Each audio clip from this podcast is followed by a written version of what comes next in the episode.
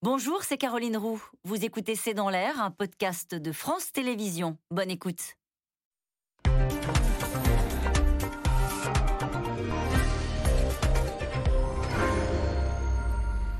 Bonsoir à toutes et à tous. Qui sera en tête dimanche soir à l'issue de ce premier tour qui apparaît plus incertain que jamais? Pourquoi Marine Le Pen et Jean-Luc Mélenchon ont-ils réussi à enclencher une dynamique en cette fin de campagne? Quel avenir politique pour Éric Zemmour, Valérie Pécresse qui porte les couleurs du parti Les Républicains? Qui soutiendra qui au second tour? Quels sont les enseignements de cette campagne, sachant qu'on est véritablement face à un suspense politique à l'aube de ce premier tour, puisque 35% des électeurs disent ne toujours pas être fixés sur leur choix.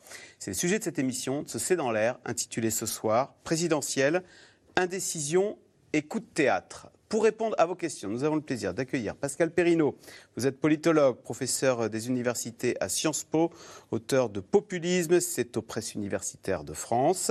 Cécile Cornudet, vous êtes éditorialiste politique aux Échos. Je signale votre dernière chronique que l'on peut retrouver sur le site des Échos, présidentielle de la fin d'un monde à la fin du mois. Aurélie Herbemont, journaliste politique à RTL. Je rappelle votre chronique, hein, un air de campagne du lundi au vendredi sur RTL, donc à 6h50.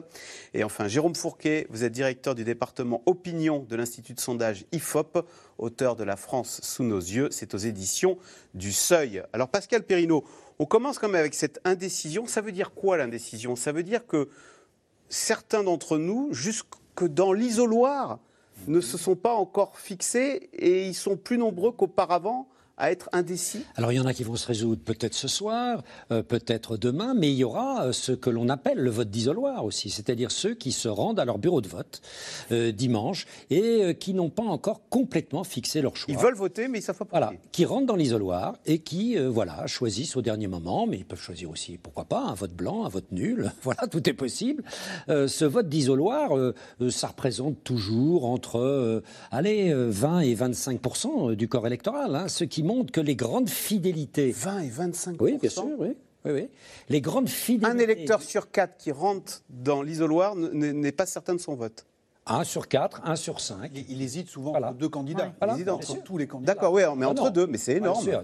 tous les candidats, ça, c'est un spécimen certainement très rare. ça doit exister. Mais euh, en effet, c'est une hésitation. Euh, euh, ça montre quoi? Ça montre tout d'abord la crise des grandes fidélités politiques. Il ne faut pas reconstruire le passé, mais c'est vrai qu'il y a quelques, maintenant, on pourrait dire plusieurs décennies, il y avait des fidélités politiques d'une génération à l'autre, tout au long de la vie on était communiste de père en fils, euh, on était gaulliste, on n'imaginait surtout pas voter pour un autre qu'un candidat gaulliste. Tout ça, c'est profondément. Il y a moins d'idéologie, moins d'affiliation. Bien sûr, beaucoup moins d'affiliation et d'affiliation pérenne. Hein. Euh, il y a des logiques davantage de consommateurs sur un marché euh, où tel, tel électeur va se dire il picore pas sans logique. Hein. Il se dit par exemple, tiens, euh, voilà, pour moi, un enjeu décisif, euh, la hausse du pouvoir d'achat, le maintien de mon salaire, etc. Et puis ensuite, je vais faire le, marché euh, entre plusieurs candidats pour voir celui qui, selon moi, m'apporte les réponses les plus convaincantes. Hein. C'est ce qu'on appelle le vote, le vote sur enjeu. ce vote sur enjeu est, un, est certainement aujourd'hui très important à l'heure où, on le voit bien depuis 2017 tout de même, le système est en train d'imploser. Et il n'a pas fini d'imploser. On va voir dimanche euh, peut-être la deuxième étape après 2017 de l'implosion du système. Quoi. Hein. et en même temps, il faut bien voir, comme dirait, pourrait dire le président, euh, en même temps qu'un vieux monde politique est en train de se déstructurer, un nouveau monde politique tarde à naître, ce qui fait, ce qui crée la confusion ce qui crée la confusion parce qu'on est un peu entre les Autrefois, deux. on était de droite, de gauche, la vie était simple. Aujourd'hui. Mais relativement simple parce qu'il y avait des gauches et des droites, mais c'était relativement simple. Tandis qu'aujourd'hui, il, y, a de plus en plus, on le voit dans toutes nos enquêtes, euh, d'électeurs qui se disent euh, ni de droite ni de gauche. Vous voyez, ça pour eux, et dans les jeunes générations, ça ne veut parfois plus dire grand-chose, la droite et la gauche. Vous voyez, euh, au-dessus de 50 ans, ça veut dire encore quelque chose, mais en dessous de 30 ans, parfois, vous savez, c'est très, très indécis. Jérôme Fourquet, vous disiez, euh, on, hésite entre, on peut hésiter entre deux bulletins dans l'isoloir. Est-ce qu'il y a des, est-ce qu'on sait euh, s'il y a des paires surprenantes? Par exemple, on peut euh, hésiter entre un, Fabien Roussel et je sais pas, et un Nicolas Dupont-Aignan, par exemple. Est-ce qu'il y a des paires surprenantes? Alors, en général, c'est quand même plutôt l'hésitation entre deux candidats qui idéologiquement sont proches, avec euh, la thématique du vote utile. Vous citiez Fabien Roussel, on pourrait parler de d'Anne Hidalgo euh, ou de Yannick Jadot, dont beaucoup d'électeurs initialement euh, fixés sur ces candidats, aujourd'hui, sont plutôt tentés par un vote en faveur de Jean-Luc Mélenchon. Ah. Parce que c'était un peu ce qu'avait expliqué Ségolène Royal, il faut que la gauche soit représentée et le seul candidat qui peut éventuellement accrocher un second tour, euh, sera euh, Jean-Luc Mélenchon. Donc il y a souvent ces hésitations. Le cœur ou la raison, quoi. Voilà, donc sur le vote utile ou un vote plus affinitaire. Et donc on choisit soit candidat dont on est le plus proche, soit celui qui est un peu plus éloigné de nous, mais qui fait partie de mon univers politique et dont je pense qu'il va pouvoir se qualifier au second tour. Donc ça, c'est l'essentiel de l'hésitation. Et puis parfois, il y a des choses un peu plus surprenantes. On peut avoir euh, des électeurs qui peuvent hésiter entre euh, par exemple, Jean-Luc Mélenchon et Marine Le Pen, pas beaucoup, mais il y, en a certains. Euh, un autre facteur de, aussi de, brouillage des choses, c'est qu'on a un candidat central, Emmanuel Macron, qui est bien plus puissant que tous les candidats qui euh, avaient essayé d'occuper ce terrain-là historiquement. Et donc Emmanuel Macron peut prendre des gens qui viennent plutôt de la gauche et plutôt de la droite. Et donc du coup, ça crée une perturbation électorale une équation à multiples facteurs. qui, est, plus, euh, qui est plus compliquée que par le, que par le passé. Cécile Candidet, donc on le répète, 35% des électeurs disent ne pas être certains de leur choix. Qu'est-ce qui fait d'ailleurs qu'on va choisir l'un plutôt que l'autre? C'est un, événement, euh, une ultime promesse de campagne faite la veille euh, l'idée de se dire tiens, euh, est-ce que j'ai envie de partir à la retraite à 60 ou 65 ans? Pour prolonger ce que disait Pascal Perrineau, dans cette campagne, les gens sont très interloqués par la campagne qu'il y a eu, par cette non-campagne. Ils sont un peu frustrés, ils ont le sentiment qu'il ne s'est pas passé grand-chose. Du coup, comment choisir quand il n'y a pas eu de grands débats télévisés, quand les grands enjeux qui étaient mis sur la table en matière, je sais pas, d'indépendance énergétique, de dette, il y, a, il y, a beaucoup de grands enjeux qui auraient pu être sur la table, et finalement, il n'y a pas eu d'espace médiatique peu d'espace même dans les conversations, euh, dans les dîners, parce que pour euh, deux raisons. Une raison, à mon avis, euh, vraiment liée à cette campagne, la guerre a beaucoup tout écrasé et a écrasé, y compris tous les temps d'antenne, et la disponibilité du, du, président sortant, ce qui a beaucoup joué. et puis, je pense qu'il y a un, mouvement plus large, plus profond de quand même de dépolitisation, c'est-à-dire beaucoup de gens au moment du Covid se sont repliés sur la sphère privée en coupant le son des radios, des voulant plus entendre parler de ça. Euh, la vie était, la santé était en jeu, il fallait s'occuper de sa famille. Et je pense que il y a pas mal de gens qui sont pas sortis de cette bulle-là encore. Et puis il y a toute une frange de la population, notamment les jeunes, pour qui c'est pas par l'élection qu'on fait de la politique. En gros, par exemple, pour changer euh, le, pour euh, lutter contre le climat, c'est plus par des petites actions du quotidien, c'est plus par des marches ou, des actions spectaculaires que, que par le vote que ça se joue. Donc en fait, les Français, ce peuple très politique, il y a une partie ah. d'entre eux qui considèrent que ce n'est pas par l'élection qu'on peut peser sur le cours des choses. Et ça, c'est embêtant pour la suite, parce que ça veut dire que quel que soit le président, c'est compliqué. C'est ça qu'on a eu avec les Gilets jaunes. En, gros, il y avait eu une élection, mais une partie des Français ne se sentait pas liés avec ce qui était en train euh, d'être fait, même s'il y avait eu un président euh, élu.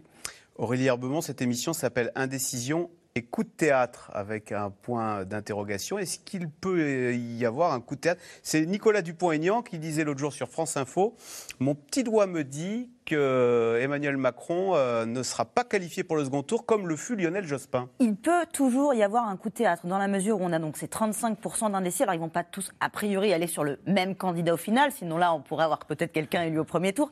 A priori ça n'arrivera pas. Mais donc selon comment ces électeurs-là vont se décider, selon le taux de participation aussi. Parce que là on, s'oriente quand même vers une participation assez forte, euh, une abstention assez forte avec peut-être autour de 30%, peut-être que ce sera un peu plus, peut-être que ce sera un peu moins. Donc peut-être que les sondages n'ont pas tout à fait euh, calibré quel était le bon corps électoral à sonder.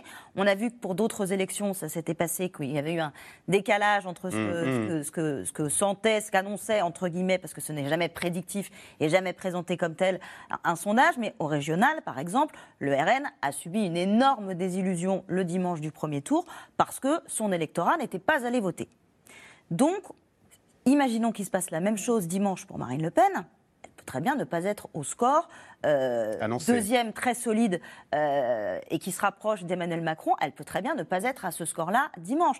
Et puis s'il y a de la démobilisation aussi chez Emmanuel Macron, même si la montée de Marine Le Pen peut-être va en un sens remobiliser les électeurs du chef de l'État parce qu'ils se disent ah finalement c'est pas sûr.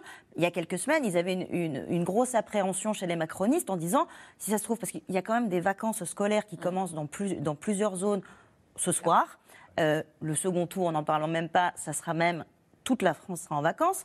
Euh, donc il peut y avoir aussi des surprises au niveau de la participation. Et, si ce n'est pas les électeurs qui se déplacent qui ont anticipé les sondages, effectivement qu'il peut y avoir des surprises. Ce, que disait Jérôme Fourquet, c'est l'électeur euh, qui a deux bulletins, tiens, qui a Jean-Luc Mélenchon et Yannick Jadot ou Fabien Roussel, et puis qui dit tiens, je vais faire le vote utile.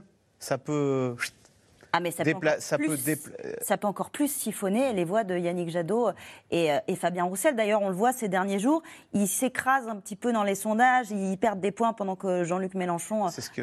Vote euh, efficace, Jean-Luc Mélenchon parle. C'est d'ailleurs extrêmement risqué pour quelqu'un comme Yannick Jadot, qui a toujours été au-dessus de 5 et là qui est en train de s'approcher de la, de la, zone un peu dangereuse, sachant que ça change tout si vous êtes au-dessus de 5 ou en dessous de 5. Pour l'argent Au-dessus de 5%, vous pouvez avoir jusqu'à 8 millions d'euros euh, de remboursés sur vos frais de campagne. En dessous de 5%, c'est 800 000 euros seulement. Ce n'est pas tout à fait la même affaire financièrement après. Et puis la claque politique en La claque politique, bien sûr. Alors, J-2 avant le premier tour dimanche. D'après euh, les derniers sondages, seuls 72% des électeurs se disent sûrs et certains de leurs votes. Les candidats l'ont bien compris, du coup, ils multiplient euh, les déplacements pour convaincre les indécis avant la fin de la campagne. Ce sera ce soir à minuit, sujet de Kevin Berg et Stéphane Lopez.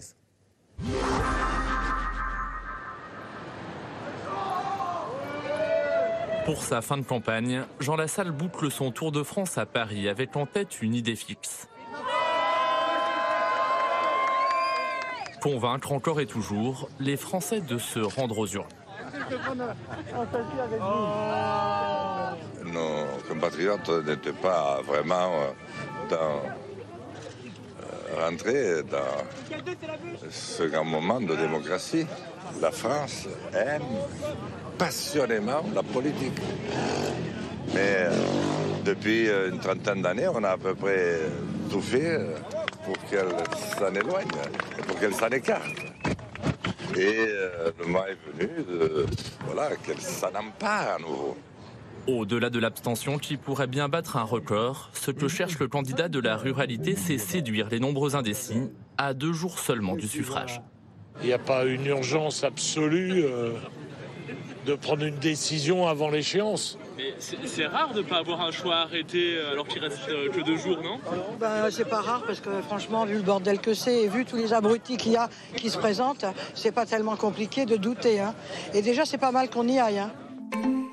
Et selon les sondages, ceux qui vont se déplacer placent Emmanuel Macron en tête. Mais Marine Le Pen réduit son écart. Seulement deux points et demi les séparent désormais.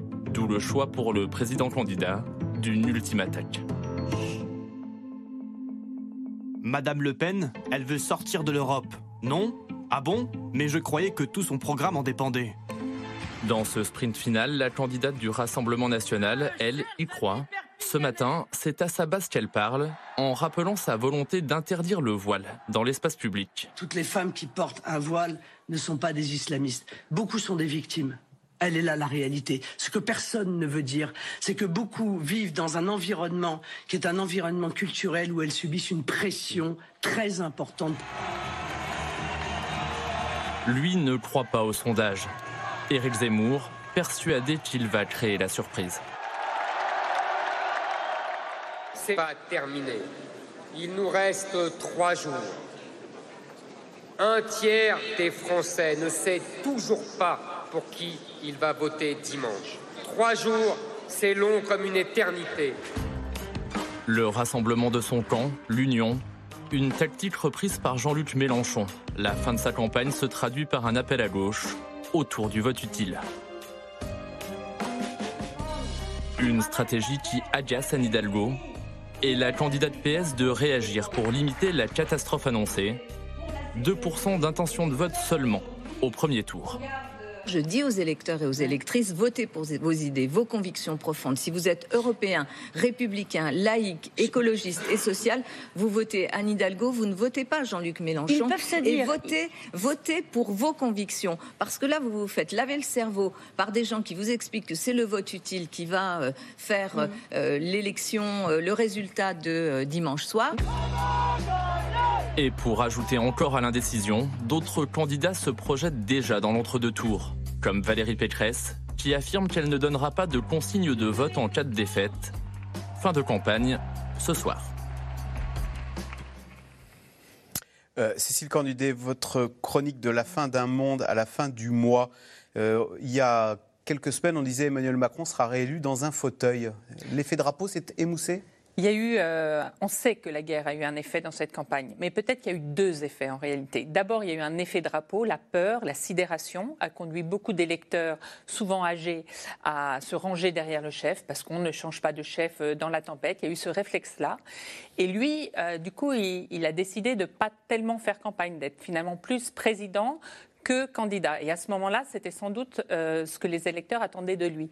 Mais au fur et à mesure, les gens se sont mis à avoir plutôt peur pour l'après, pour leur pouvoir d'achat. Il y a eu un second effet, euh, un, effet porte-monnaie, parce qu'on a vu euh, l'énergie augmenter, on a eu peur sur les prix des céréales. Et Emmanuel Macron, comme il était peu candidat, comme il disait qu'il voulait pas participer au débat, eh bien là, tout d'un coup, les gens se sont dit mais il veut pas, il veut pas nous parler, il veut pas. Ça s'est un petit peu retourné et les candidats du social, ceux qui euh, euh, parlaient le plus de pouvoir d'achat, Marine Le Pen et Jean-Luc Mélenchon, ce sont eux qui ont commencé à avoir une dynamique. Et dans toute la dernière partie euh, de la campagne, les deux seuls en dynamique, ce sont ces deux sur le social qui, bah, qui ont promis quand même monts et merveilles aux Français pour leur fin du mois.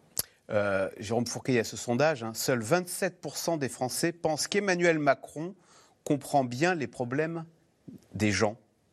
Oui, alors. Euh, Est-ce que c'est ça qu'il pénalise?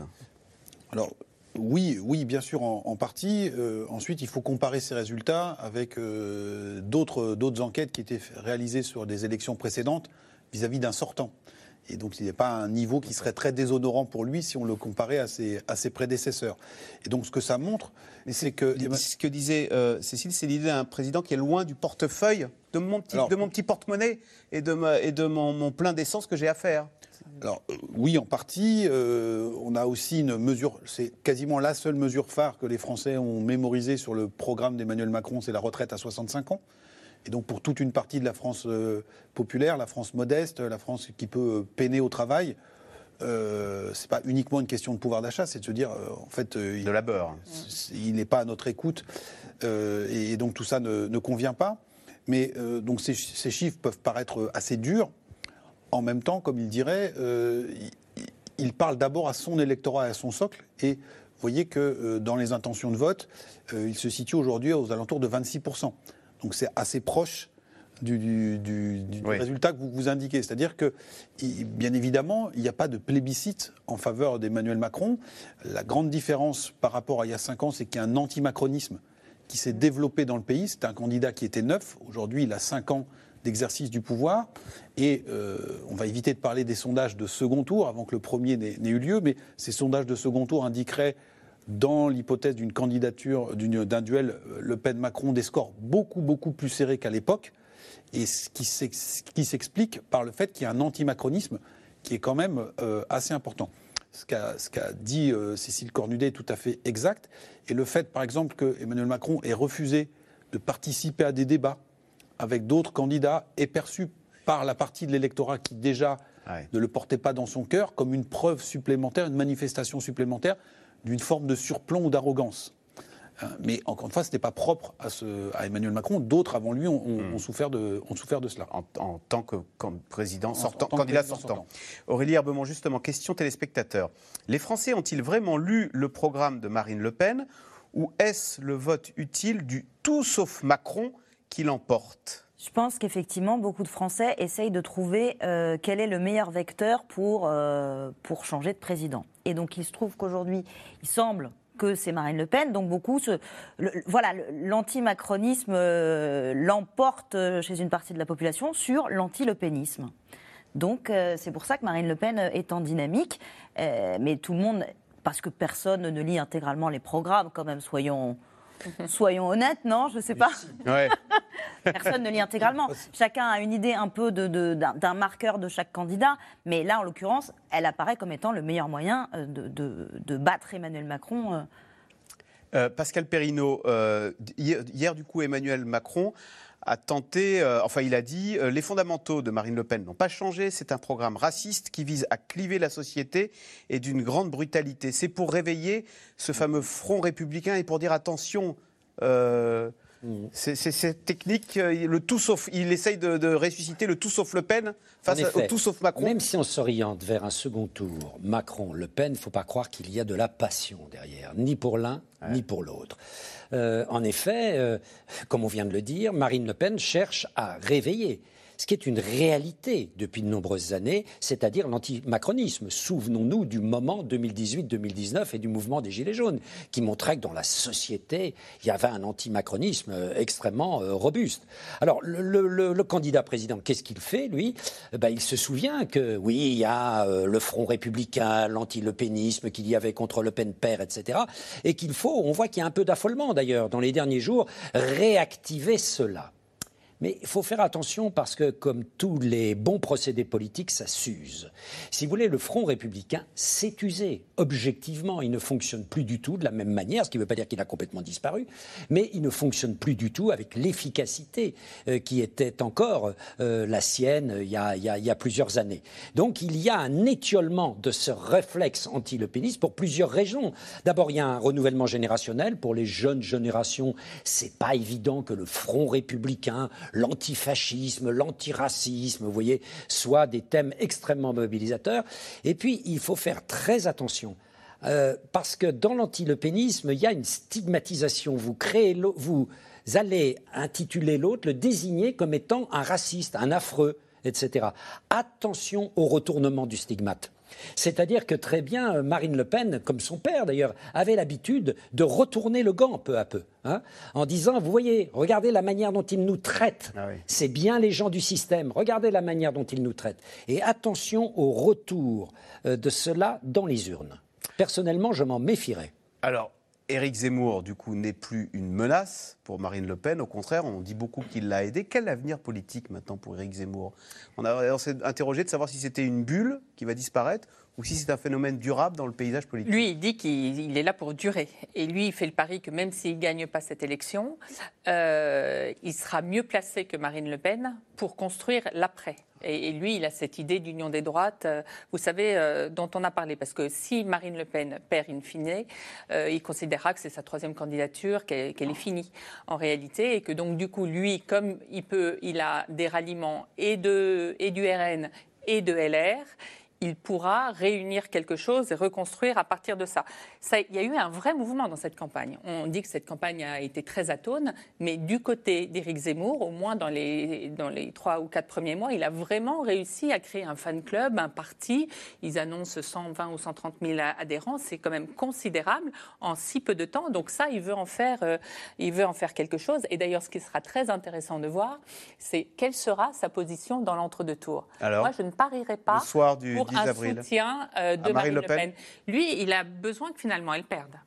Alors, sa ah. difficulté, c'est que si 80% de ses électeurs vont voter Marine Le Pen, il aura l'air il aura en décalage. Mais en gros, pour être fort dans la reconstruction d'après, il a besoin euh, qu'elle perde et il a besoin que ce soit et il a besoin aussi d'être devant Valérie Pécresse pour que LR soit tellement fragilisé qu'il puisse aller piocher euh, dans ce vivier. Aurélie Herbemont, va y avoir un match Valérie Pécresse, Éric Zemmour. On va le regarder.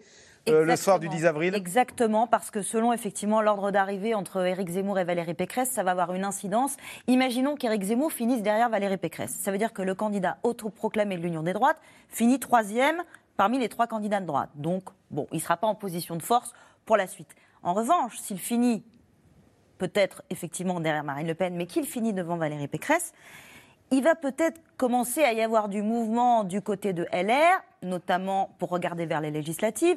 On sait que certains à droite peut-être voudraient essayer de, de se sauver grâce au parapluie macroniste, mais certains députés ne voudront pas du parapluie macroniste et peut-être qu'eux auraient plus intérêt à avoir comme allié ou au moins ne pas avoir de candidat d'Éric Zemmour face à eux pour des circonscriptions très à Ah, droite. Donc l'ordre d'arrivée entre les deux, euh, d'ailleurs LR, c'est parce que bon évidemment ils ont commencé à intégrer qu'a priori ils n'allaient pas gagner la présidentielle, peut-être pas être au second tour non plus, mais ils ont vraiment peur de finir derrière Éric Zemmour en se disant là, si on est vraiment euh, troisième et qu'on finit dans l'étiage des sondages là, ça va être très très compliqué euh, pour la suite.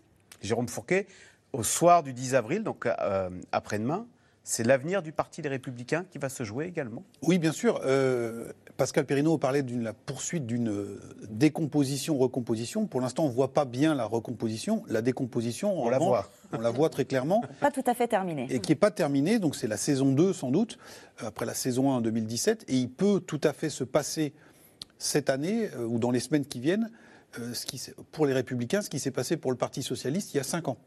Vous vous souvenez que Benoît Hamon avait fait 6%, et regardez où on est euh, réduit aujourd'hui le Parti Socialiste. Euh, comme euh, vous l'avez rappelé, si Valérie Pécresse finit derrière Éric Zemmour, donc ce sera un score qui serait proche de celui de M. Bellamy aux européennes, hein, qui avait été un, choc très très brutal pour, pour la droite. Ce serait la troisième élection présidentielle d'affilée perdue par les Républicains, et la deuxième élection où les de suite pour laquelle les Républicains ne seraient pas au second tour. Donc c'est quand même pour le parti qui a été un des principaux partis français tout à, tout fait problématique. Vous ajoutez à cela le fait que quand vous regardez l'électorat aujourd'hui euh, filloniste, qui était le cœur euh, fidèle de la droite, hein, euh, François Fillon a fait 20% au premier tour, aujourd'hui vous en avez moins de 50%, à peu près 40-45% à peine, qui s'apprêtent à voter pour Valérie Pécresse, un quart étant chez Emmanuel Macron et un autre quart se répartissant entre Éric Zemmour et Marine Le Pen. Donc il y a une forme de centrifugeuse qui s'est mise en place. Et donc c'est la survie même du parti, parce qu'il y a bien évidemment la question des législatives. Vous vous souvenez de le vote interne aux Républicains. Éric Ciotti a fait euh, 40% des voix. Et donc on a ces tendances-là. Ça, ça va être euh, euh, très, scruté aussi euh, ce que va dire Valérie Pécresse et les principaux lieutenants le soir ou le lendemain du, du premier tour en disant euh, on appelle à voter à qui? On va, poser, on va peser au trébuchet la Appeler à voter ou même faire faire allégeance barrage- à? Faire barrage à. Et puis, est-ce que tout le monde se prononcera comme un seul homme ou est-ce que ça va être la débandade? Et c'est le risque qui guette euh, éventuellement les, les Républicains. Et c'est sur quoi Paris, Marine Le Pen, Éric Zemmour ou Emmanuel Macron, une espèce de Yalta pour se partager les dépouilles de, ce, de cette grande formation politique qui est aujourd'hui en grande difficulté. Pascal Perrineau, chez euh, LR, on se dit, on regarde avec effroi son avenir en disant pourvu que nous ne terminions pas comme le Parti socialiste, alors dont c'est peut-être le champ du signe. Bien sûr. Euh, le Parti socialiste, il est proche, en effet, euh, presque d'une phase terminale. hein, euh, vraiment, parce qu'il y a eu un dîner euh, Oui, oui, il y, a- il y a des dîners, mais enfin, tout ça. sur, peu- pour essayer de voir comment. Tout ça est un peu dérisoire parce qu'avant de se réunir pour dîner, il faudrait travailler sur les raisons du déclin, sur comment on accouche à partir de ce diagnostic d'une nouvelle organisation, d'une nouvelle stratégie et de la nouvelle sélection d'un leader. Hein, que ce soit Et un des idées, peut-être. Et des idées, voilà, voilà, euh, éventuellement, oui, en effet, on en parle, on en parle même plus. Euh, à droite, euh, il y a un peu le même type de défi. Euh, LR est dans une phase, en effet, un peu comme l'était le Parti socialiste en 2017, où si il n'est pas, et il y a de grandes chances qu'il ne soit pas, euh, au second tour de l'élection présidentielle, c'est la culture même de ce parti de pouvoir.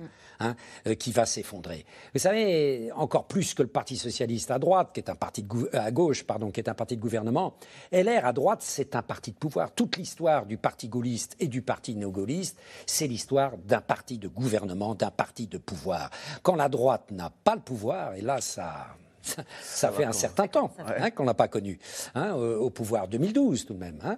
Euh, quand la droite n'est pas au pouvoir, eh bien, elle a tendance à s'étioler, à se diviser, et c'est le scénario qui l'attend. hein, c'est le scénario qui l'attend. Alors c'est vrai que s'ils sont devant euh, Éric Zemmour, ils auront encore de quoi constituer peut-être un môle de résilience, de, de résistance. Mais cela ne leur évitera pas véritablement un aggiornamento drastique. Hein, Il faudra bien choisir entre les différentes lignes qui sont à l'œuvre euh, au sein de LR.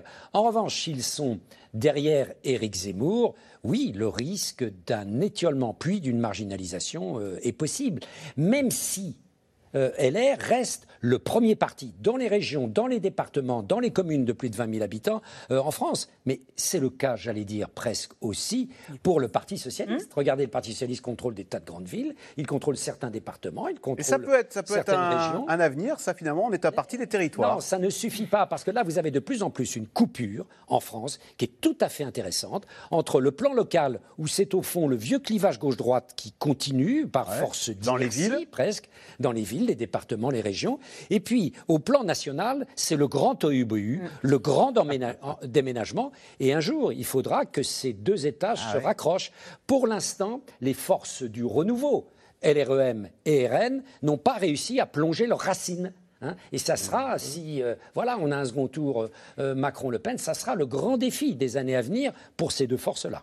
Aurélie Herbemont, sur cette dichotomie nationale-locale Et ce qui est encore plus euh, dramatique, c'est encore plus dramatique, j'ai envie de dire, pour les Républicains que pour le Parti Socialiste, pour qui c'est quand même déjà très dur, c'est que les Républicains, leur ancêtre, c'est le Parti gaulliste, c'est le parti qui a fondé la Ve République. C'est-à-dire que ce parti-là, aujourd'hui, dans la Ve République, Il n'a plus sa place. mais il ne trouve plus sa place, puisque le but du Parti gaulliste, c'était d'être au pouvoir. Et là, s'ils sont 15 ans dans l'opposition, c'est- terrible. Alors, le C'est par- terrible. Donc, effectivement, ils ont les territoires, mais sinon, ça va devenir un parti d'élus locaux. C'est compliqué parce qu'en plus, à chaque fois, Christian Jacob, le président de LR, dès qu'ils ont gagné les élections, disait Non, mais c'est bon, là, on a gagné, on a refait, on est les premiers dans les territoires, donc la prochaine fois, c'est nous qui gagnons. Sauf qu'il y avait déjà eu une vague bleue au municipal de 2014. Ils avaient fait une razzia sur les mairies. Puis 2017, François Fillon n'est pas au second tour. C'est totalement décorrélé. Les résultats aux élections locales et à la présidentielle. D'ailleurs, inverse- l'inverse est valable pour Emmanuel Macron.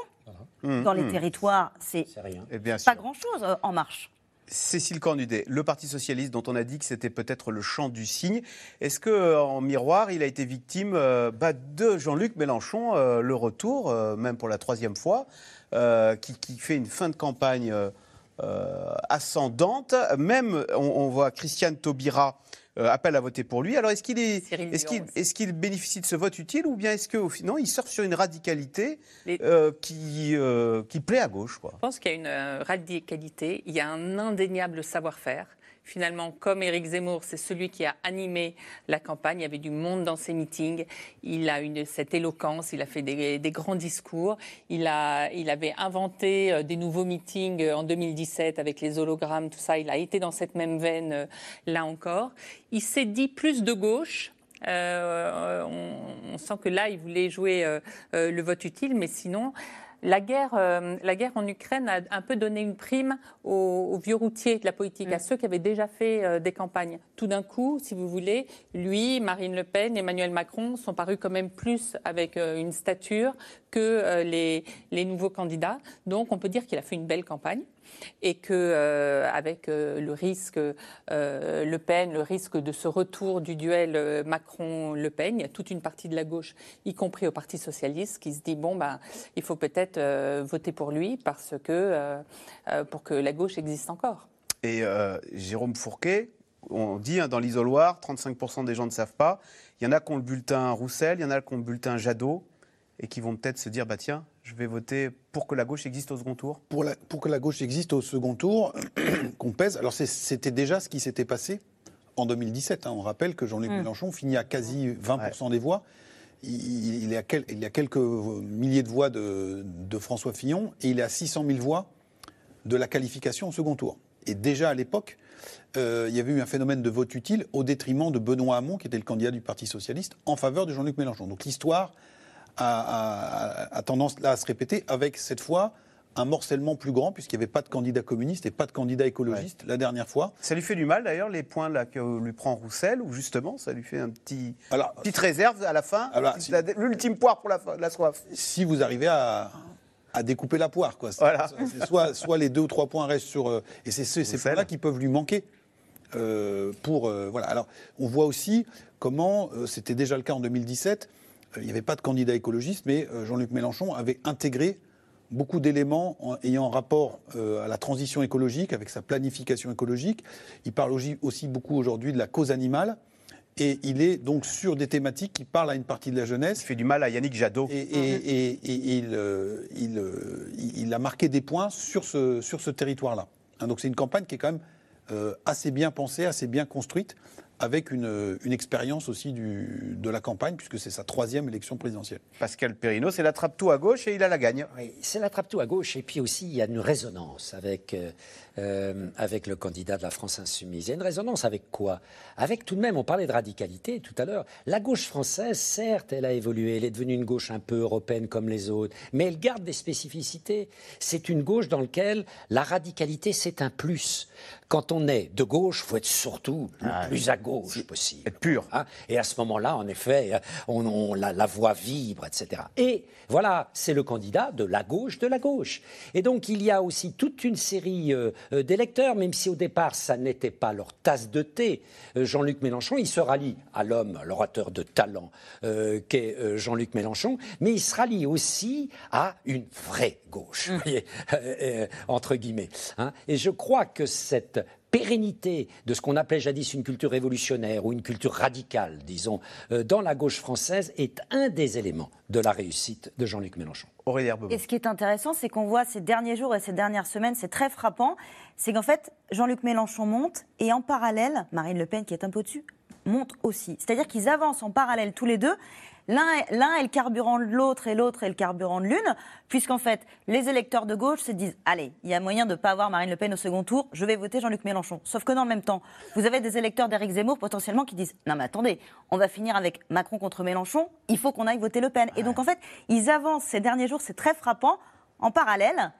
Sauf que du coup, est-ce que Jean-Luc Mélenchon va réussir à, à croiser la courbe c'est, c'est le, Ça va être intéressant de, de- voir de- l'argument de- de, Marine Le Pen. de Marine Le Parce Pen. que vraiment, ils avancent en parallèle tous les deux. Donc ils montent tous les deux, c'est les deux seuls en dynamique et c'est parallèle. Alors les parallèles vont-elles se, se croiser? J'ai cru que vous allez dire vont-ils réussir à passer celle de Emmanuel Macron? C'est Ah. le petit- Ça, c'est le petit doigt de Nicolas Dupont-Aignan, vous savez. Euh, ce qui est euh, intéressant pour voir les deux, Jean-Luc Mélenchon et Marine Le Pen, c'est l'évolution de leur image. Comme si les gens n'avaient pas de mémoire, quasiment. Il y, a, il y a- il y a six mois, un an, les deux étaient quand même diabolisés. Mm, Jean-Luc Mélenchon, il était très abîmé par ses épisodes judiciaires. Elle, elle, était, euh, elle portait les stigmates de son débat d'entre-deux tours. Eh bien non, six mois après, les deux ont quand même euh, en dynamique et comme si tout avait été effacé. Alors, c'est un des thèmes quasiment absents de cette campagne électorale. D'ailleurs, on n'en a pas parlé depuis le début de l'émission. Les finances publiques. Pourtant, de nombreuses collectivités locales peinent à joindre les deux bouts, car elles sont victimes, elles aussi, de l'inflation, une flambée des prix de l'énergie notamment, qui pousse de nombreuses communes à faire de grosses économies. Reportage de Laura Rado, Pierre Dehorne et Laszlo Gélabert.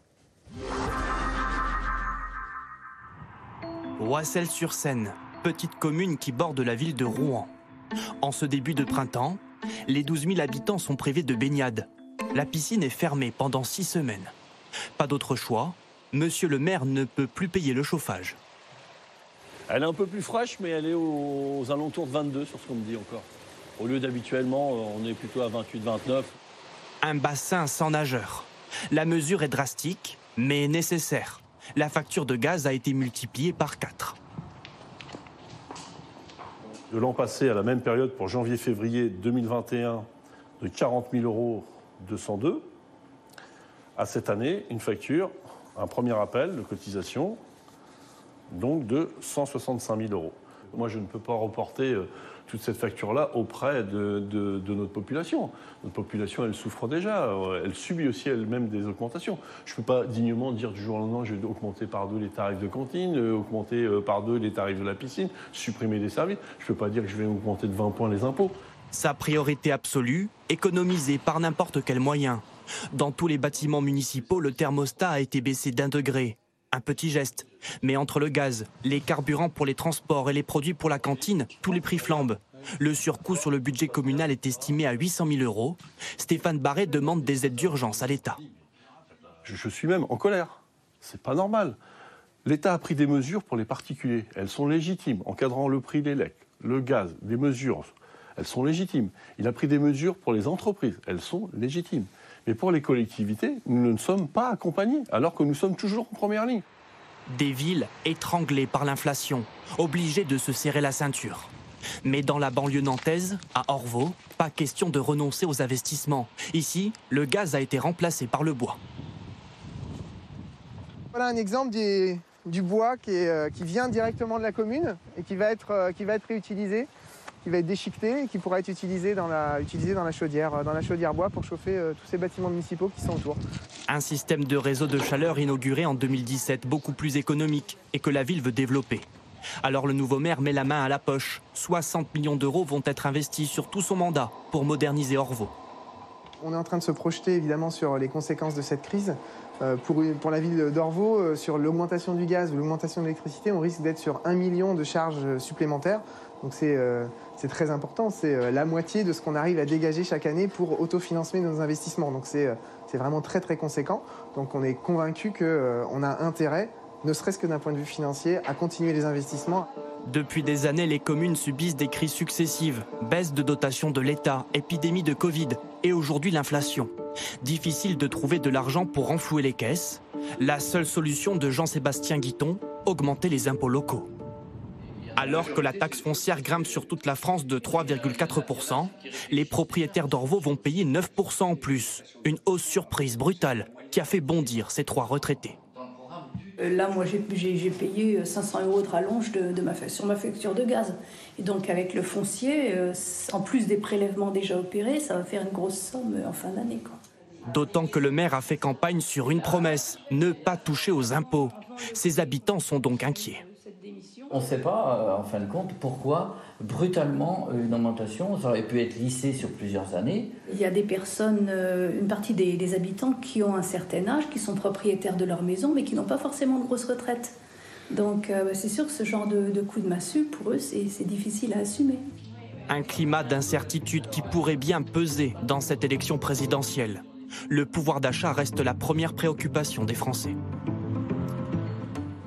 Alors, question téléspectateur Cécile Cornudet. Avec un conflit armé en développement, les programmes des candidats ne sont-ils pas plus ou moins caduques puisqu'aucun ne pourra être financé? Ce qui est sûr, c'est que cette guerre euh, en Ukraine, euh, qui n'est pas finie, on ne sait pas quand elle finira, elle aura forcément des conséquences économiques en termes de croissance, en termes d'inflation. En réalité, on va dans le brouillard.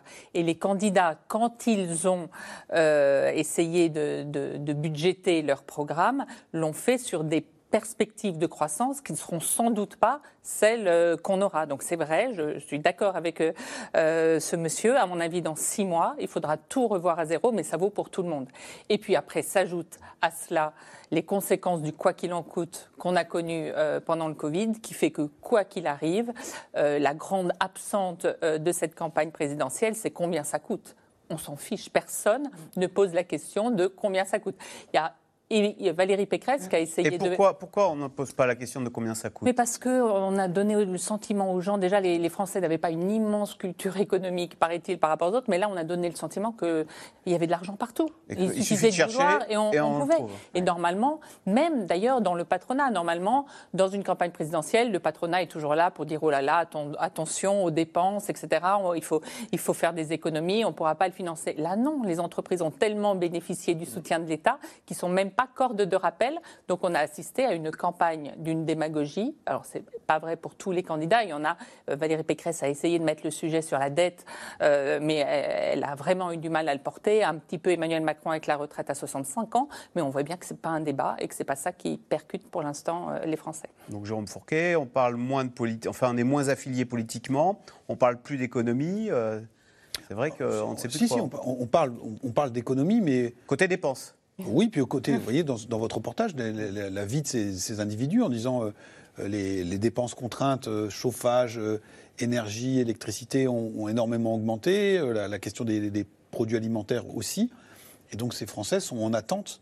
en attente de réponse du, politique. Emmanuel Macron, comme, comme, candidat, promet un certain nombre d'économies, notamment la, retraite à 65 ans, mais en tant que président sortant, on a la baisse de 15 centimes Hmm. sur le lit d'essence. Rien que sur 4 mois, cette mesure, c'est plusieurs milliards qui partent. Et donc, euh, je pense que les, soucis sont devant nous de ce point de vue-là. C'est-à-dire, quel que soit le candidat ou la candidate qui sera élu, il y aura bien évidemment euh, une clause de revoyure à la sortie sur cette question du pouvoir d'achat qui étreint de plus en plus de nos, de nos concitoyens. Les, chiffres étaient quand même assez spectaculaires, hein, ce, que vous avez montré, et c'est euh, les, mêmes mécanismes qui s'appliquent aux familles et aux, foyers. Donc on, voit les factures de gaz, d'électricité qui explosent. et une partie de la population qui, n'arrive plus, qui plus à suivre. Et pourtant, tous ces boucliers, une grande partie vont s'éteindre cet été, et on attend de cette élection présidentielle une solution au problème de pouvoir d'achat. Est-ce que le, la rentrée pourrait être chaude ou est-ce qu'on pourrait avoir un retour de boomerang économique en septembre on aura, Un réveil douloureux? On aura un retour de boomerang. Hein. voilà, tout le monde prévoit par exemple 7% d'inflation. On ne voit pas très bien. Euh, c'est ce qu'il y a en Allemagne d'ailleurs. Voilà, on ne voit pas très bien ce qui pourrait empêcher euh, ce phénomène irrésistible. Les Français s'aperçoivent simplement que ça n'est pas simplement sur le terrain de l'énergie. Maintenant, c'est sur le terrain euh, des biens tels que vous les consommez au restaurant, tels que vous les achetez chez votre épicier, etc tout est en train de monter, objectivement. Et là, ils peuvent avoir la désagréable impression que le pouvoir, les gens d'en haut ne s'en rendent pas compte, puisqu'on leur tient le discours dominant, mais le pouvoir d'achat moyen sur le quinquennat a augmenté. Euh, mais voilà, mais tous ces gens-là ne vivent pas de moyennes statistiques. Vous voyez, ce que on aurait dû tout de même euh, comprendre, particulièrement dans un moment euh, de, campagne électorale. Donc cela renforce, comme le disait Cécile Cornudet tout à l'heure, l'impression un peu de, de malentendu Hein, entre des Français, en effet, qui sont parfois dans un vrai état de, souffrance économique et sociale, euh, et le pouvoir. Ils nous disent, voilà, le pouvoir ne nous entend pas ne nous entend pas. Hein. Euh, et euh, je suis frappé de voir euh, la manière tout de même dont la problématique du pouvoir d'achat, alors que véritablement l'enjeu de la guerre écrasait tout, a, connu depuis 8-10 jours, c'est devenu, mais de manière écrasante même parfois dans les enquêtes, l'enjeu décisif aux yeux des Français. C'est relié aussi, bien sûr, à ce qui se passe en Ukraine, puisque euh, euh, la guerre en Ukraine, en effet, euh, alourdit l'addition. Mais cette problématique du pouvoir d'achat, elle va être dimanche, mais omniprésente dans la tête des Français. Omniprésente. Et, Pascal Perrineau parlait d'un malentendu entre une partie de la population et le gouvernement. Le gouvernement, lui, rappelle à bon droit que c'est sous ce quinquennat qu'on a supprimé, pour une écrasante majorité de Français, la taxe d'habitation. Mais cette. Euh, Qui s'en souvient On la paye une fois par an. Cette, suppression a été euh, digérée. Et les Français se disent Mais euh, moi, on l'a vu dans votre reportage, à la fin du mois, quand je fais mes comptes, il m'en reste toujours aussi peu. Et donc ça veut dire qu'on nous a repris d'une autre main ce qu'on nous avait donné là-dedans. Et à l'inverse, on peut dire, de bon droit, le gouvernement peut dire écoutez, il y a quand même des efforts importants qui ont été faits. J'ai parlé des 15 centimes de ristourne sur l'essence, le blocage, le bouclier sur le prix du gaz et de l'électricité, la suppression de la taxe d'habitation. Donc il y a toute une série qui a, qui de mesures qui ont coûté cher au pouvoir public. Mmh. Et le pouvoir public n'a plus forcément euh, la capacité de rejouer indéfiniment le quoi qu'il en coûte. Sauf que il a nourri dans l'opinion publique l'idée qu'il y avait une cagnotte un argent magique et qu'on pouvait, quand le politique veut, il peut aller le chercher. Alors que tous les instituts de sondage donc, annoncent une abstention record un dimanche, on l'a dit, une équipe de C'est dans l'air est allée à la rencontre de militants très impliqués dans la vie politique, des sympathisants qui soutiennent leur candidat coûte que coûte, même quand les sondages ne décollent pas. Voyez ce reportage de Mathieu Lignot, Emmanuel Bach et Constance Meyer. Militer jusqu'à la dernière seconde. T'as besoin de matériel militant, toi, ou pas? Ouais. Vous oublierez pas tout à l'heure, avant de repartir, de, vous servir, hein, si vous avez besoin. Laure, 57 ans et presque autant d'années passées chez Lutte ouvrière. Elle revendique avec fierté son engagement, même si sa candidate Nathalie Arthaud n'est créditée que d'un pour cent. Les salaires qui bougent pas. En fait, on milite euh, pour un combat euh, qui est le renversement du capitalisme. Donc moi, je ne trouve pas que ce soit dur, je trouve que c'est enthousiasmant. Et d'ailleurs, euh, bah, vous le voyez dans la salle, il y a pas mal de jeunes quand même. Des militants, le combat chevillé au corps, à l'heure où une abstention record plane sur cette élection. Des voix qu'il faut tenter de conquérir. Je ne me présente pas pour dire que moi, au pouvoir, je ferai mieux que Macron. Je me présente pour dire que les travailleurs peuvent se défendre par eux-mêmes, par leur réaction collective, par leur lutte. Tous ceux qui s'apprêtent à s'abstenir parce qu'ils pensent que tout ça c'est de la mascarade, euh, mais qui sont conscients quand même, conscients que cette société capitaliste, euh, elle nous mène dans le mur, eh bien moi je, les appelle à, ne pas rester muets, à ne pas rester muets, à ne pas rester invisibles politiquement, et à s'emparer de la candidature pour faire un vote de révolte. Si les électeurs se détournent des isoloirs, c'est aussi, selon Jean Lassalle, à cause du niveau des débats politiques. Celui qui se définit comme un candidat authentique n'y va pas par quatre chemins. C'est tout à fait une campagne de merde. Il faut quand même le reconnaître. Elle s'améliore un peu d'ailleurs depuis que je l'ai dit. J'en sors euh, serein, c'est évident, parce que j'ai le sentiment que j'ai un peu tout contribué, même si je suis parti très tard. À deux jours du scrutin, il espère un sursaut des électeurs en sa faveur.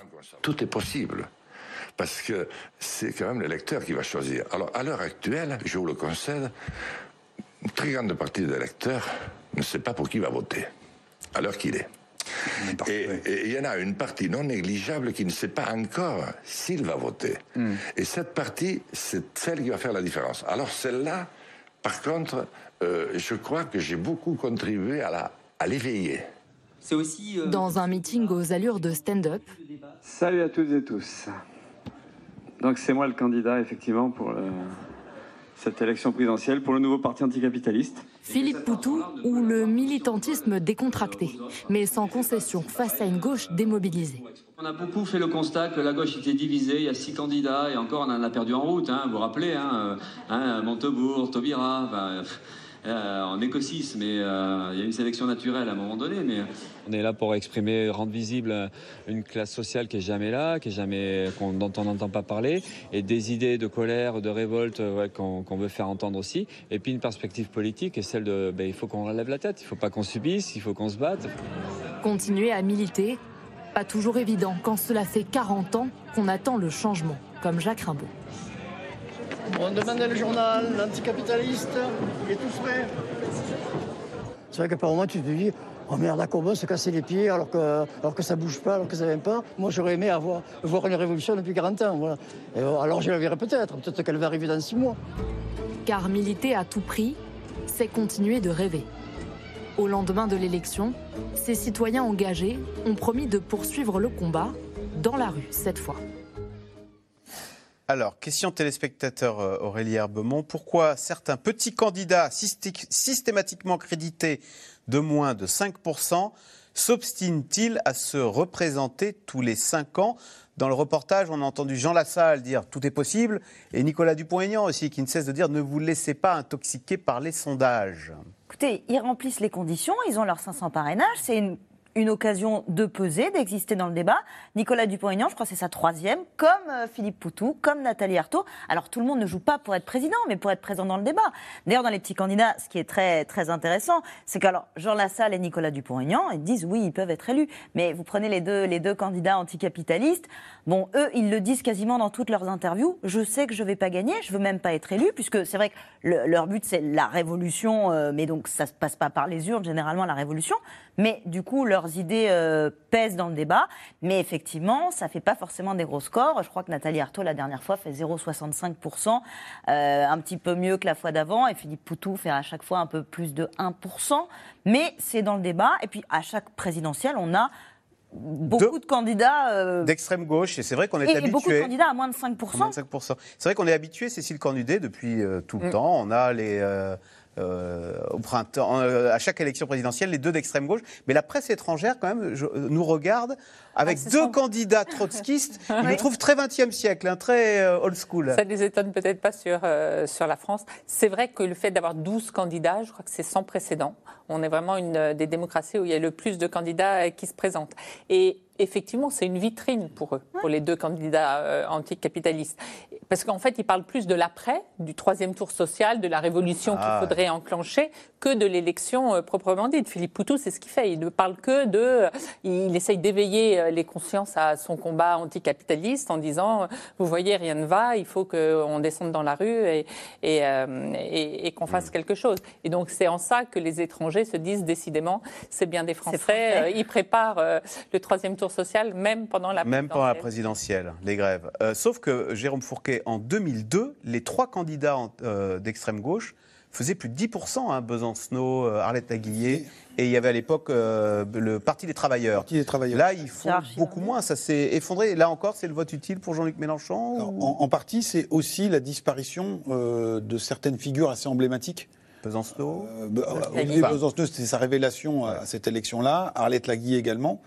Et, donc aujourd'hui, donc on a des candidats qui sont moins porteurs euh, de ce, sur ce créneau-là, et Jean-Luc Mélenchon qui capte, comme l'a rappelé Pascal Perrineau, toute une partie de cette tradition révolutionnaire de gauche qui est encore présente, présente en France. Alors, ce qui est intéressant aussi dans, dans ce reportage, c'est que on voit par exemple que Jean Lassalle ou Madame Artaud n'ont eu aucune difficulté ah, à rassembler leurs 500 parrainages. Ah oui. Parce qu'on a dit, euh, il faut 500 parrainages pour écarter les candidats les moins représentatifs. Et donc, ces candidats-là, euh, soit Jean Lassalle, de par son ancrage euh, dans la ruralité, Nathalie Arthaud, fort d'une armée de militants qui sont des moines soldats qui se mettent à la collecte des parrainages dès le soir du premier tour de, pour l'élection suivante, n'ont pas, eu ces, pas eu ces difficultés. Et donc, effectivement, ils se servent de ce scrutin comme, comme une tribune pour faire passer leurs idées en s'appuyant sur leurs forces respectives.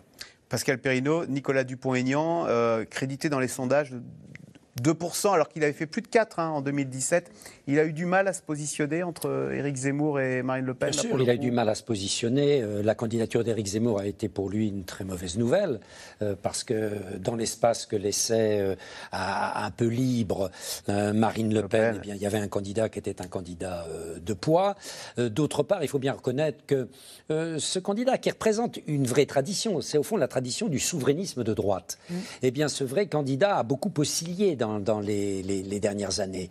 Il s'est rallié, souvenons-nous, en 2017 entre les deux tours à Marine Le Pen. Marine Le Pen le présentait comme son futur euh, Premier ministre. Puis après, il a repris, il a repris sa liberté. Euh, son propre parti a connu de multiples scissions en interne.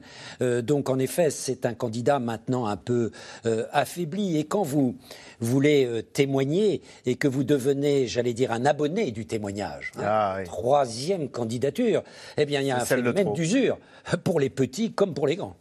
Allez, tout de suite, on revient à vos questions.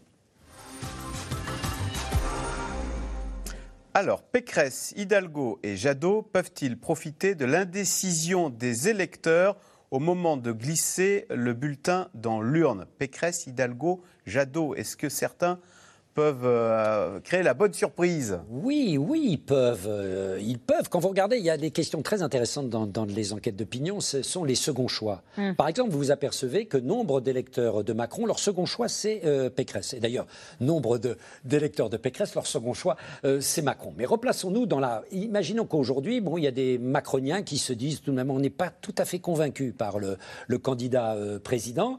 Leur second choix... Hein, c'est quoi C'est une déclaration un peu trop à gauche Allez hop, finalement, on va aller, on va aller à la maison Et puis, euh, voilà, c'est une candidate tout de même qui est porteuse d'une culture de gouvernement, qui a un certain savoir-faire. C'est elle, et c'est important dans une partie de l'électorat de la droite classique, c'est elle qui est sensible à ce thème du financement des, finances publiques ah hein, et, de la dette publique. Il peut y avoir à ce moment-là euh, une rectification euh, au dernier moment et un non pas, ça va pas bouleverser les rapports de force, mais il peut y avoir un sursaut, un frémissement. Et, ça peut être dans l'autre sens. Et ça peut être dans l'autre sens. C'est ce qu'on avait vu aussi pour les écologistes euh, aux dernières élections européennes ou aux élections régionales, qui finalement des scores qui étaient plus hauts que ce que les, derniers sondages avaient, donné. Donc les, écologistes comptent beaucoup sur ce réveil tardif d'une partie de l'électorat. Donc c'est toujours l'incertitude qui, prévaut. Il faut être très prudent et modeste sur les pronostics. Cécile Cornudet, Didier dans les Vosges. Avec Marine Le Pen à l'Élysée, la cohésion et l'avenir de l'Union européenne ne seraient-ils pas menacés? C'est votre journal, hein, jeudi, qui avait titré sur quelque chose dont on ne parle plus du tout, mais c'est que sur les marchés financiers, ça tangue un peu, hein, ah la bah dette, taux euh, et actions c'est la perspective d'une victoire de Marine Le Pen qui. Ça va être l'axe d'Emmanuel Macron dans l'entre-deux tours, de dire elle ne, prône plus la sortie de l'euro, mais toutes ces propositions, quand vous regardez son programme, conduisent à la sortie de l'Union européenne. On parle d'un Frexit caché. Voilà, un Frexit caché. Parce que, par exemple, elle dit euh, il faut qu'on arrête de contribuer financièrement à l'Union européenne. Bon, bah, quand on ne contribue pas financièrement à un club, on n'en fait plus partie. Donc, il y a plusieurs propositions comme ça. Nos lois sont supérieures à celles de l'Europe. Voilà, à celles de l'Europe. Donc, plusieurs propositions comme ça contribuent de fait à. Euh, vont, devraient rendre extrêmement euh, difficile la relation euh, avec l'Union européenne, c'est sûr. Jérôme Fourquet, question de Véronique en Allemagne, et on est ravi qu'on nous écoute en Allemagne. Les derniers sondages des élections présidentielles passées ont-elles prédit les résultats finaux? Alors, Alors l'idée, c'est qu'on est dans des intentions de vote, et donc on n'est pas dans de la prédiction. C'est-à-dire l'intention de vote, c'est ce que les électeurs, au moment où on les interroge, ont l'intention de voter, et on a commencé l'émission en disant qu'il y a encore un tiers d'entre eux qui, qui hésitaient. Donc on n'est pas Madame Irma. Mais en général, deux jours avant, ce que disent Alors- les sondages par rapport à ce qu'on observe si deux jours après On peut se reporter. L'IFOP était le, le meilleur la dernière fois. Ah, bravo. c'est pour ça qu'on vous a euh, invité. vrai, c'est vrai. Non, mais on Si, peut. si, c'est vrai. globalement, euh, si on se reporte euh, la plupart des instituts sur ce qui a été produit en 2017, 2012 et 2007, hein, il y a des- certains de vos confrères qui ont dit que disaient les sondages à quelques jours. Vous voyez qu'on était sur des étiages qui sont très proches de ce qui s'est de ce qui s'est observé. Alors il peut toujours avoir des surprises, en tout cas très proches sur les principaux candidats. Et il y avait pas. Donc il y a le, la grande surprise de 2002, c'était il y a 20 ans. Euh, il n'y avait pas d'annonce, mais voilà. Et encore, il y avait les tendances. Et les tendances qui- dans la marge d'erreur et que ça, ça allait croiser. euh, Voilà, donc, et euh, l'avantage euh, que présente pour nous, sondeurs, une élection comme la présidentielle, c'est que même si l'abstention va peut-être progresser, une grande partie du corps électoral se déplace, et vu la masse d'électeurs qui se déplacent, euh, on a du coup euh, un, corps électoral qui est plus facile à sonder que dans des scrutins qui sont très abstentionnistes, comme les européennes ou les régionales, où là, on peut avoir euh, davantage d'écart entre les derniers sondages et ce, qui s'est réellement produit dans les urnes. Euh, Pascal Perrineau, est-ce que la météo influe sur l'abstention? C'est François, à Paris. Je crois qu'il pleut ce week-end. hein. Si, non, dimanche, parfois. Parfois. À, à Bordeaux, Ah bon? Au Oui. municipal à Bordeaux. Oui. Euh, si, si, tous les gens qui avaient une résidence savez, secondaire euh, La euh, théorie sur l'océan. moi, je... Vous n'y croyez pas De Montesquieu, je, je- je- je n'y crois pas. Je ne crois pas que ça soit un des facteurs essentiels de l'abstention. Euh, les facteurs Plus les vacances, comme disait importants. Herbemont. Ah, les vacances, Mm. oui, ça, ça, c'est- ça peut être tout à fait une variable importante. Il faudra regarder au second tour. hein. Est-ce qu'on peut se dire que l'électorat bourgeois, plus macroniste, part plus en vacances? Oui, non? Oui, on peut- Oui, bien oui, sûr. Ceux oui. qui Les- sont les- des- euh, dans résidence secondaire, qui ont la flemme de revenir et qui n'ont Ouais. pas fait de procuration, euh, euh, ces gens un peu coupables. Les macronistes, là, se rassurent en se disant qu'il y a une envolée des de procurations. procurations. hein. Ah oui, ah oui d'accord.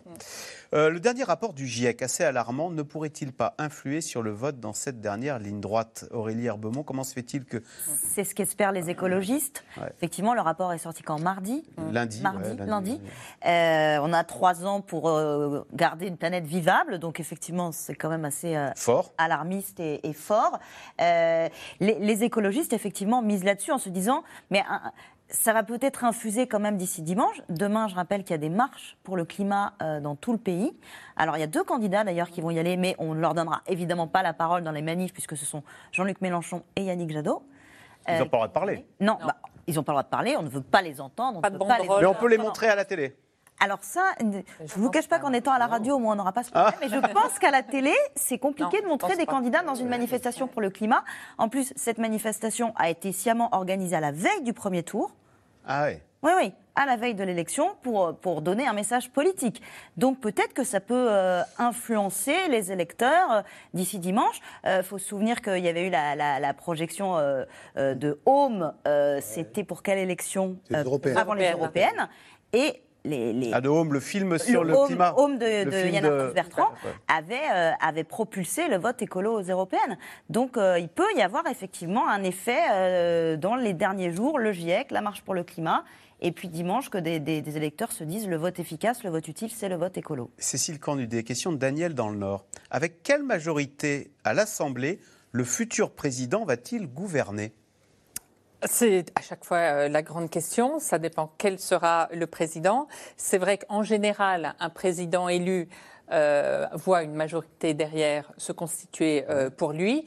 Là, euh, il y a plusieurs changements. D'abord, il y a plus de temps. Il y a deux semaines de plus entre l'élection présidentielle et les élections euh, Et législatives. Pascal Perrineau disait, mais quand on vote pour son député, là on est droite- droite-gauche, donc on va avoir LR ou PS Écoutez, en général, les gens sont plutôt logiques et donnent. euh, mais on voit bien, par exemple, du côté d'Emmanuel Macron, si c'est lui qui doit être euh, élu, il réfléchit déjà à On sa peut imaginer euh, une majorité. cohabitation avec LR ou avec... Non Après, vous savez, qu'est-ce que fait un, un électeur, un, un député LR au soir euh, du premier tour, là, Ah. euh, dimanche soir? Il va regarder combien a fait Valérie Pécresse dans ma circonscription. Il va se dire, oh là là, elle n'a pas fait grand-chose. Il va Eh ben, aller je chez vais Macron. être très tenté d'aller chez Macron pour aller chercher une autre euh, étiquette. Donc c'est c'est compliqué quand même, quand vous avez été battu, surtout dès le premier tour, euh, de prendre votre revanche dans les législatives. Mais tout est possible. Et, et- et tout dépendra aussi de l'action du nouvel élu. Par exemple, Emmanuel Macron, si c'est lui qui est élu, a dit avant l'été, euh, le Parlement devra euh, travailler sur ma réforme des retraites à 65 ans. Et ça, euh, ça Il peut dit perturber- l'automne maintenant d'ailleurs. Voilà. ça peut perturber beaucoup les choses. Et je termine par ce SMS de Corinne Hérault. Finalement, nous sommes gâtés. Le droit, euh, le droit de vote est 12 candidats. Qui dit mieux? Eh ben voilà. Faut on aller voter. Faut On aller va voter. dimanche et on verra alors si une fois de plus les, les intentions de vote de l'IFOP se rapprochent de la réalité du vote. Ce sera dimanche soir sur France Télévisions. Un grand merci d'avoir suivi euh, cette émission. Bien sûr, vous restez sur France 5 à suivre C'est à vous avec Anne-Elisabeth Lemoine. Bonsoir Anne-Elisabeth. Le programme ce soir. Bonsoir Axel. Retour ce soir dans C'est à vous sur l'attaque de la gare de Tramatorsk à l'est de l'Ukraine. Un bilan toujours provisoire, mais ce sont des civils, des familles qui attendaient des trains pour fuir les combats qui ont été visés. Un acte abominable selon le chef de l'État français, Jean-Yves Le Drian, le ministre des Affaires étrangères, est ce soir notre invité. Eh oui, car pendant ce temps-là, c'est toujours la guerre en Ukraine. Merci beaucoup. C'est à suivre France 5, Anne-Elisabeth Leboite. Bonne soirée, à demain.